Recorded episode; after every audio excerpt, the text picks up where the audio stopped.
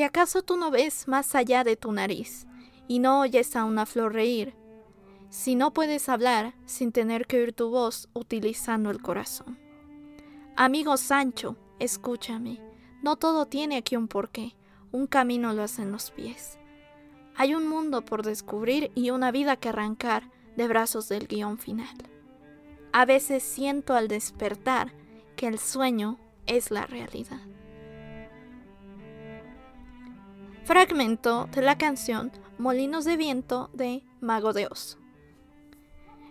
Esto es Nom de Plum, el podcast. Yo soy Aedem y este es el episodio número 52, titulado Música y Literatura 2.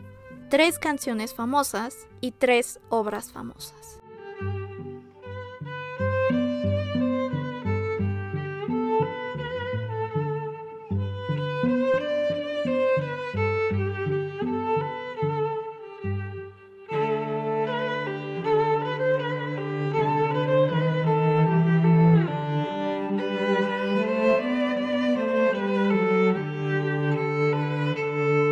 Bueno, como ya les había hablado en la primera ocasión que juntamos música y literatura, pues es algo que se dice mucho, que el arte llama al arte y muchas veces lo que fue obra de arte sirve de inspiración para una nueva obra de arte.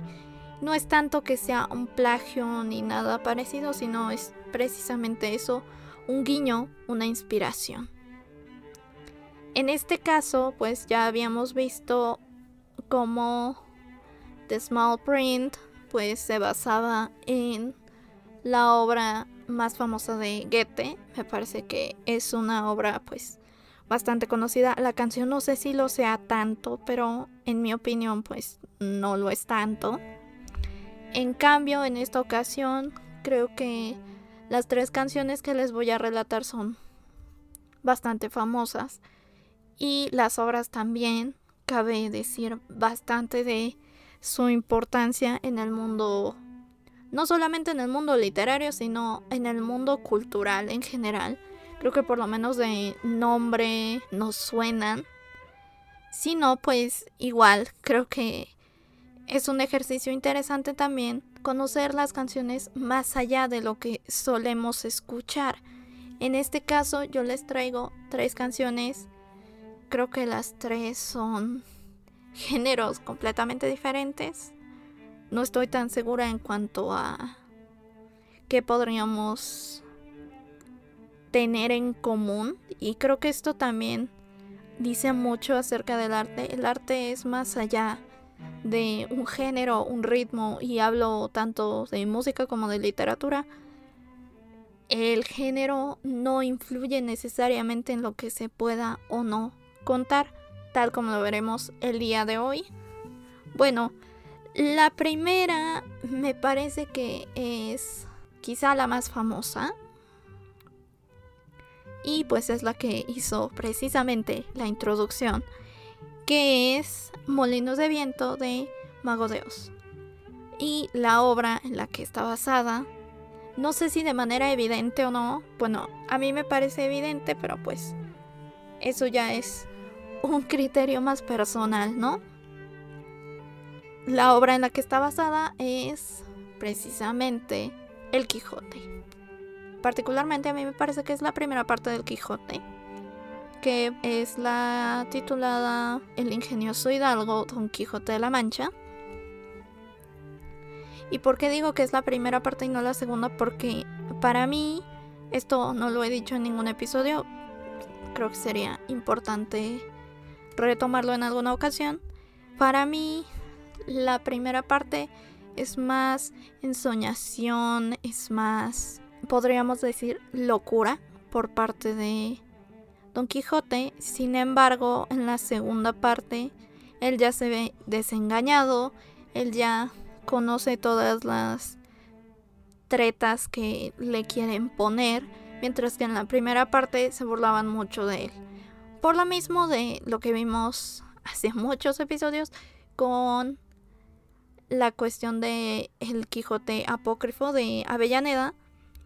Por lo mismo, podemos suponer que Cervantes tomó esta decisión consciente de cambiar el criterio del personaje, dejar de hacerlo un loco, porque si hay algo de lo que sí se burló Avellaneda fue de exagerar los rasgos de sus personajes, esto ya se los había comentado en su momento, que era que en primera que Sancho era un ladrón y una persona que comía al nivel de animalizarse.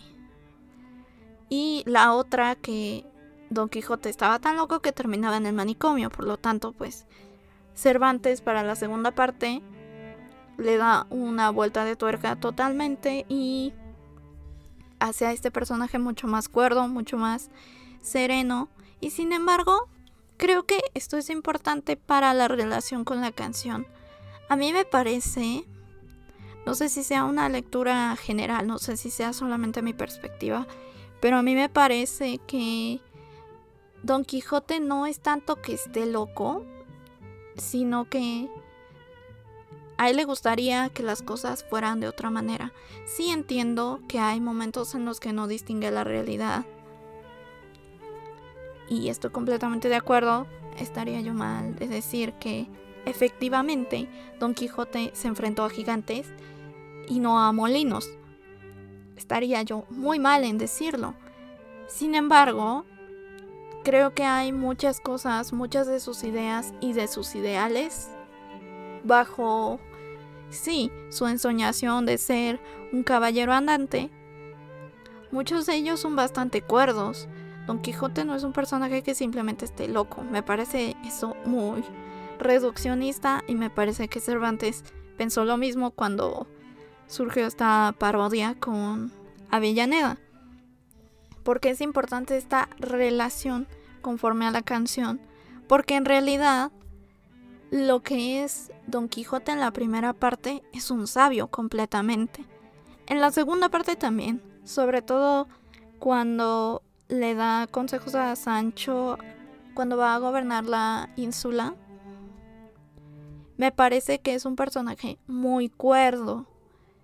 En este sentido, pues la canción recoge un poco como que esa sabiduría que es sí en un sentido romántico, en un sentido poético también, porque era parte de la figura del caballero andante cuando dice todo esto de que no oyes a una flor reír, eh, si no puedes hablar sin tener que oír tu voz. Me parece que esa parte es como la parte romántica del el personaje pero también vemos que hay una serie de frases que a mí me parece que podrían pasar perfectamente por preceptos. Por ejemplo, eso de si acaso tu opinión cabe en un sí o un no y no sabes rectificar. O esta parte me parece algo que perfectamente podría decir Don Quijote, que sería si puedes definir el odio o el amor, amigo, qué desilusión vemos que es como un cantor.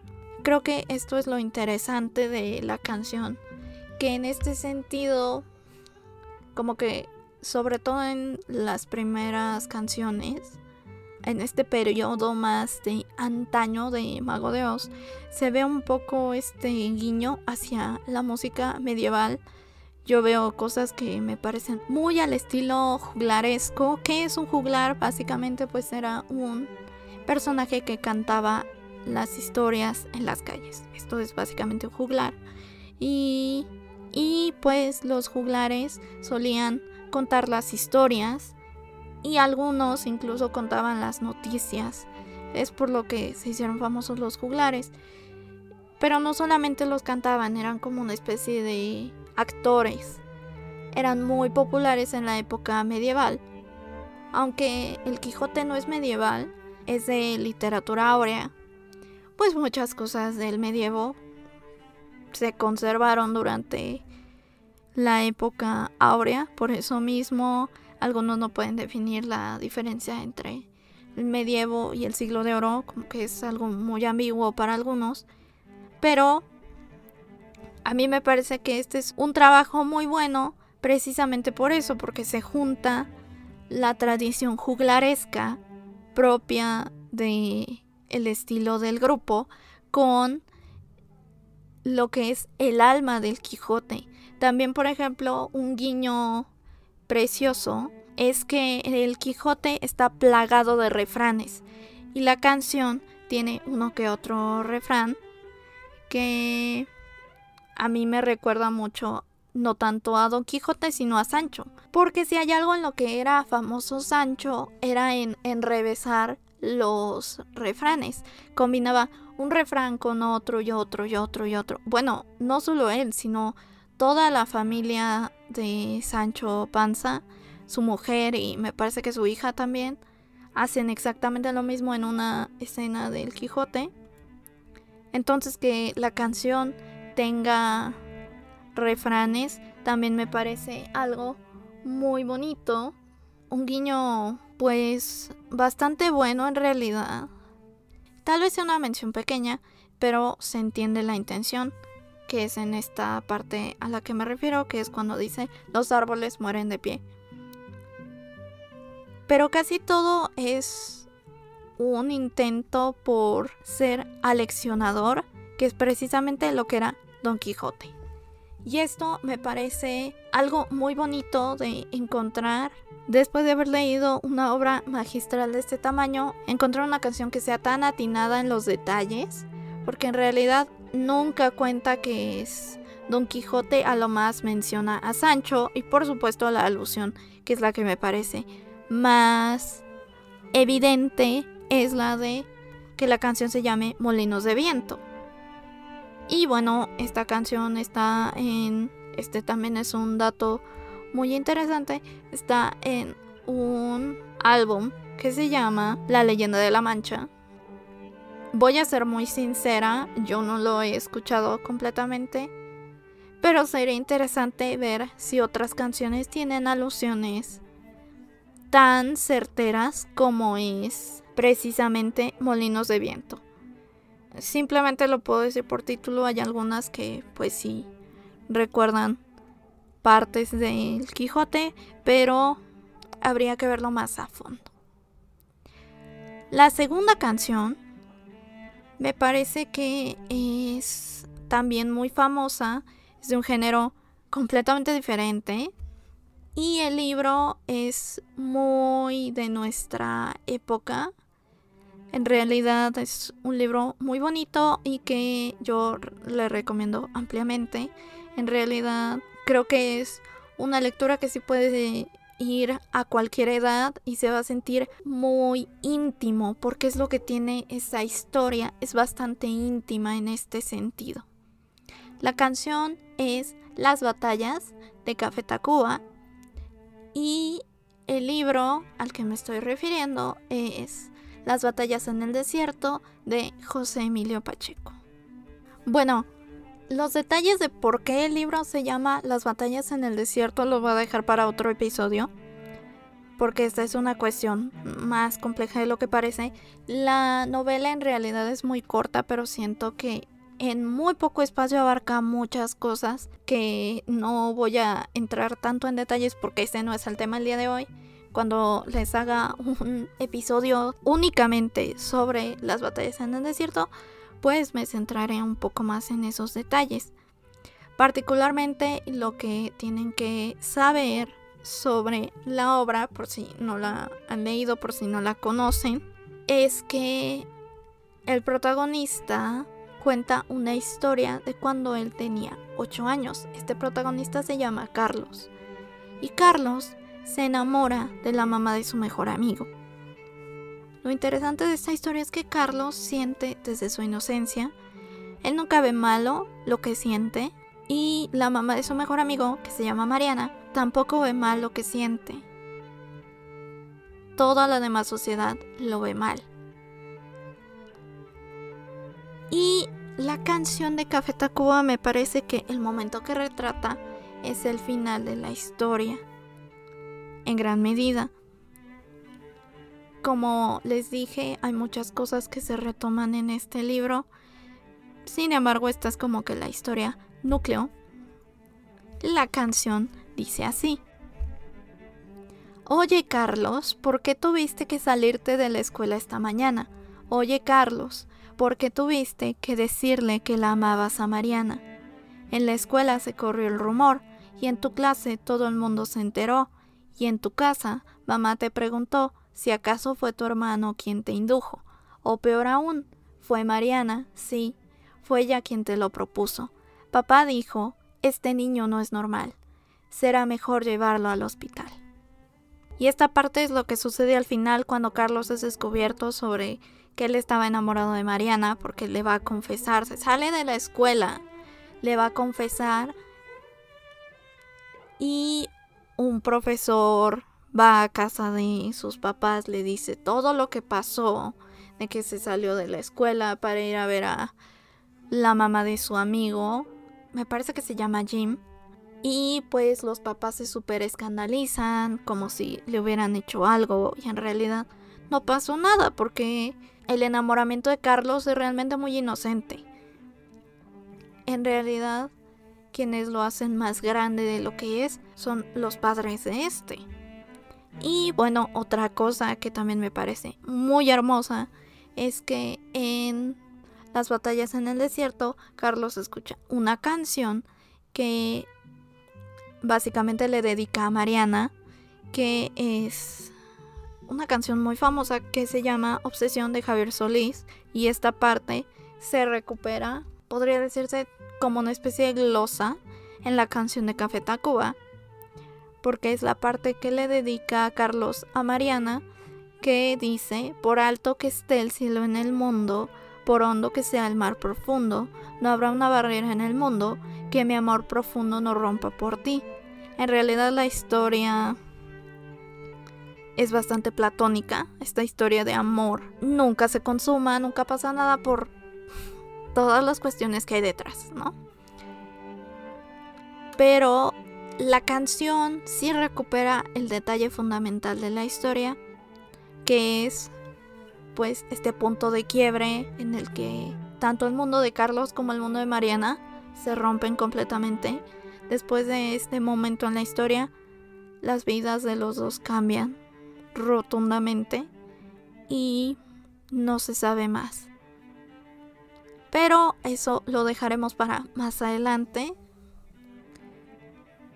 Y como última canción para terminar, me parece que este es un artista que hace mucho esto.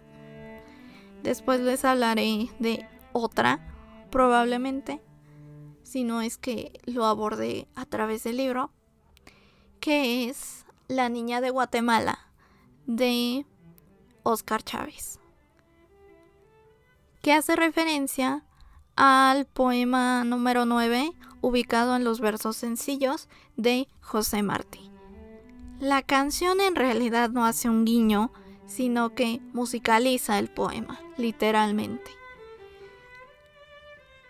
La canción completamente es el poema de José Martí, la particularidad con esto es que el poema de José Martí es un tanto narrativo, por lo que la canción queda como en un efecto medio de storytelling, aunque en realidad no lo quiero decir de esta manera, pero no es del todo mérito de Oscar Chávez, sino que es más un trabajo de José Martí, quien ya había hecho un romance me parece apropiado llamarlo de esta manera.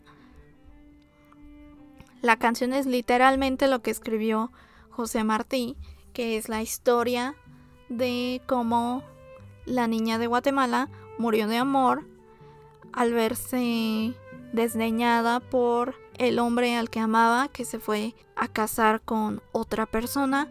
Después ella muere y lo que más me gusta del final es que el final como que nos deja ver que en realidad quien está cantando esta historia es el amor de la niña de Guatemala. Y eso me parece un final impresionante. La canción me parece que es un recurso muy apropiado. Por lo mismo que les decía, ya es un romance. Los romances pues ya tienen como que un carácter premeditado a cantarse. Porque pues es mucho lo que ya hacían, hablando del mismo tema, los juglares, que básicamente lo que ellos hacían eran romances, solo que pues por razones temporales, por decirlo de alguna manera, no se podían llamar romances porque no existía el término romance. Sin embargo, pues básicamente con la definición que tenemos hoy podríamos considerarlo romance, lo que hacían los juglares. Y en este sentido, lo que hizo Oscar Chávez igual me parece algo muy atinado escoger precisamente esta canción, porque además creo que es uno de los poemas más conocidos de José Martí, es uno de los que más gustan de los versos sencillos. Precisamente por esto yo me acuerdo incluso, este ya es un dato muy aparte, me acuerdo incluso que cuando yo estudiaba en primaria, el libro de lecturas venía con el cuento, y te lo ponía así, el cuento de la niña de Guatemala, aunque sin embargo, tiempo después, lo que ocurre es que descubrí que la niña de Guatemala no era un cuento, sino que era un poema. Así que creo que es un texto que sí está muy apegado a nuestra cotidianidad, por decirlo de alguna manera. Y otra cosa que quiero decir es que Oscar Chávez también tiene otras canciones que hacen referencia a obras, por ejemplo, la más famosa, me parece, Macondo, que hace referencia a Cien años de soledad, por si no estaba todavía claro con el título. Ya hay muchos guiños ahí sobre ello, pero eso lo dejaremos para otra ocasión. Quizá después les hable también un poco de 100 años de soledad y veremos algunas otras cuestiones que les adelanté un poco el día de hoy, pero eso ya será para otra ocasión. Por lo pronto, pues lo podemos dejar por aquí, no sin antes dejarles la pregunta si ya habían escuchado estas canciones, si conocen otras más que hagan referencia a libros, si ya conocían estas historias o si no sabían nada de esto, déjenlo en los comentarios. Si están en YouTube, los leemos desde aquí. Si están en cualquier otro lado, los podemos leer por Facebook como Nom de Plum por Twitter como arroba aedem-lead o nos pueden escribir por el correo electrónico que es gmail.com Muchas gracias por escucharnos una semana más. Y bueno, esto ha sido todo por el episodio de hoy. Esto fue Nom de Bloom, el podcast. Yo soy Aedem, recordándote que si haces lo que amas, no sentirás que trabajas. Hasta la próxima.